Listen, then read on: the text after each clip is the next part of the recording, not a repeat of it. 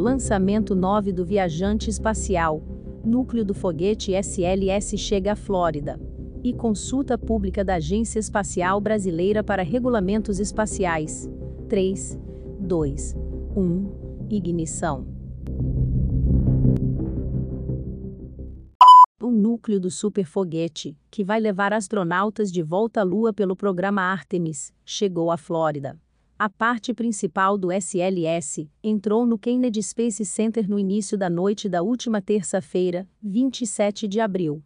Agora, todas as partes do SLS estão no mesmo ambiente.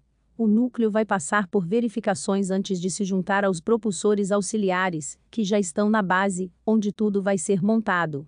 Depois, a espaçonave Orion será integrada ao conjunto no verão do hemisfério norte, além de outras peças para o voo da missão Artemis 1, marcado para novembro deste ano. O núcleo foi construído pela Boeing e tem 64,6 metros de altura e 8,4 metros de diâmetro e conta com quatro motores RS-25. Ele será abastecido por 2,8 milhões de litros de hidrogênio líquido e oxigênio líquido o foguete SLS e a espaçonave Orion terão juntos 98 metros de altura. Depois que todas as peças forem montadas, a NASA planeja tirar o SLS da garagem e levá-lo à plataforma de lançamento pela primeira vez.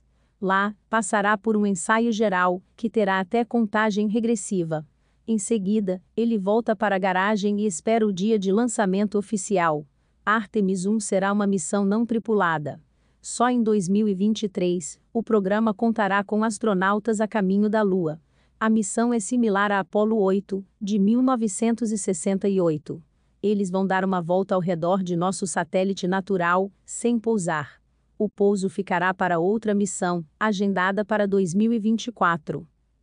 Na semana passada, a Agência Espacial Brasileira, o Ministério da Ciência, Tecnologia e Inovações e a Força Aérea Brasileira anunciaram as primeiras parcerias fechadas com empresas privadas que têm interesse em usar as instalações do Centro Espacial de Alcântara, no Maranhão.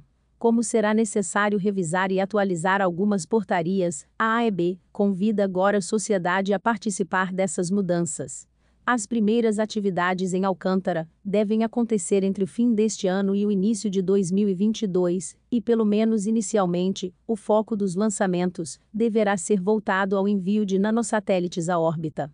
Com os acordos fechados, foi necessário revisar a portaria AEB número 5, que aprova o regulamento sobre procedimentos de autorização para operações de lançamentos espaciais no território do Brasil.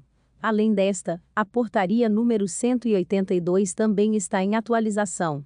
Esta envolve procedimentos e estabelece requisitos sobre as licenças de operador para executar atividades espaciais de lançamentos no território brasileiro. Assim, a AEB publicou um aviso de consulta pública, em que convoca a sociedade a participar da atualização destes regulamentos, que serão aplicados nos centros de lançamento no Brasil. Para participar, os interessados devem acessar a plataforma Mais Brasil. A consulta vai ficar disponível durante 30 dias. Embora o setor espacial esteja passando por grandes mudanças em todo o mundo, o aumento da participação privada no mercado de lançamentos espaciais leva ao surgimento de centros de lançamentos privados. Por isso, é preciso atualizar constantemente as regulamentações usadas pelo segmento espacial.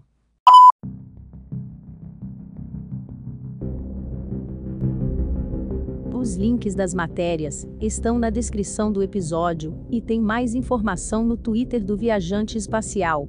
Obrigado por ouvir e até a próxima viagem.